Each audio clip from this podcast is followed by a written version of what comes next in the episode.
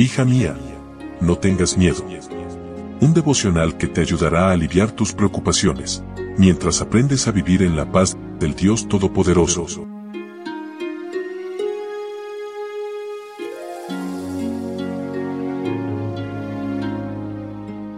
Hola, hola, ¿cómo estás? Hoy es 20 de mayo, día sábado, día especial, día de consagración a Dios, día de adoración.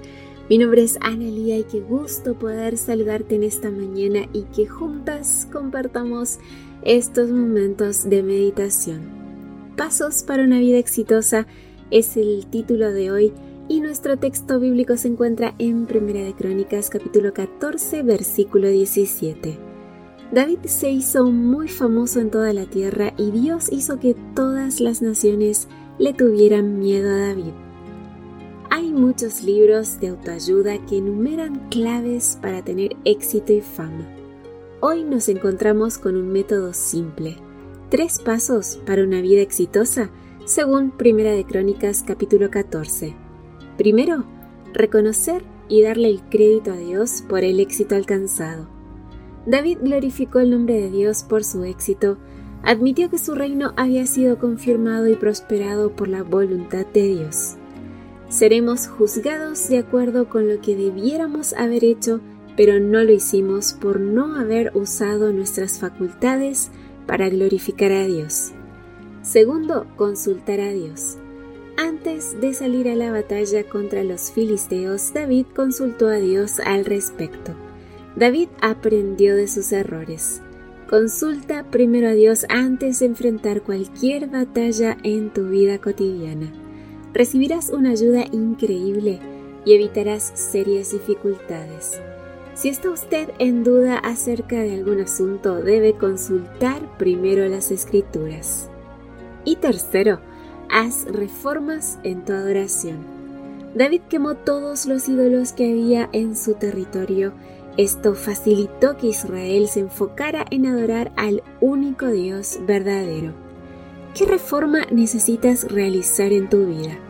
¿Qué ídolos deben ser destruidos antes de que puedas experimentar una vida exitosa y de victoria? Algunos están tan fríos y apartados que no comprenden que están fijando sus afectos sobre tesoros terrenales que pronto serán barridos para siempre.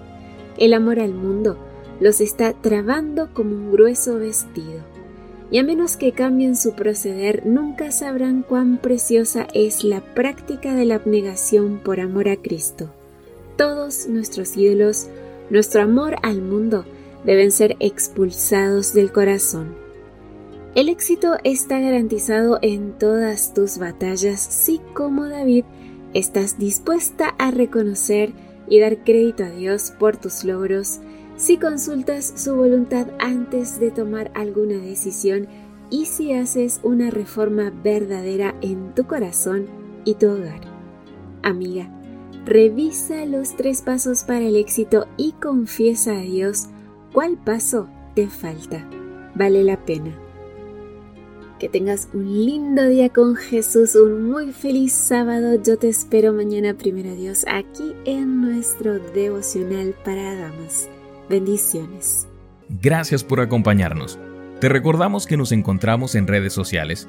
Estamos en Facebook, Twitter e Instagram como Ministerio Evangelike. También puedes visitar nuestro sitio web www.evangelike.com